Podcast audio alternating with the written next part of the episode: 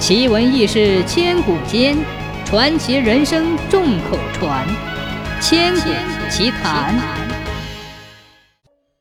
从前，岩坑人到董亭下去要走一条盘山小路，从龙化寺院门口经过。如果顺势开一条横路，走起来平坦，还要近好几里。可是龙化寺和尚就是不让开，说是辟山开路动了龙脉，破了风水。寺院要败落，经过多次争吵，有一回百来个有武艺的和尚，还动手把岩坑人打得头破血流。汪虎懂事之后，知道上辈人的心愿，也想为下代子孙造福，就想出一个巧计，如此这般的对岩坑四个村的族长老头讲了这事儿。族长们听了，个个称赞，分头行事，等候号令。农历六月三十。是月暗夜，天上又下着零星毛毛雨。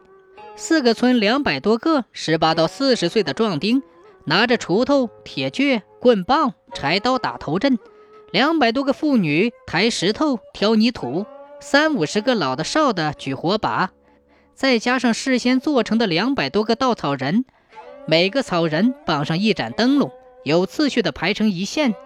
一声号令，全体人马大喊大叫。开路喽！劈山喽！噔噔噔的砍树声，叮叮叮的打石声，震天动地，整个山坳都要开爆了。龙华寺的和尚们听见了，出来一看，只见满山灯火，密密麻麻，少说也有千把人。当家的和尚吓得心惊肉跳，只派了十几个和尚在外面把风，其余的都坐到大殿上，紧口念着。南无阿弥陀佛。一夜到天亮，一条平坦的新路就开通了。生米煮成熟饭，龙化寺的和尚也只好顺水推舟，不了了之了。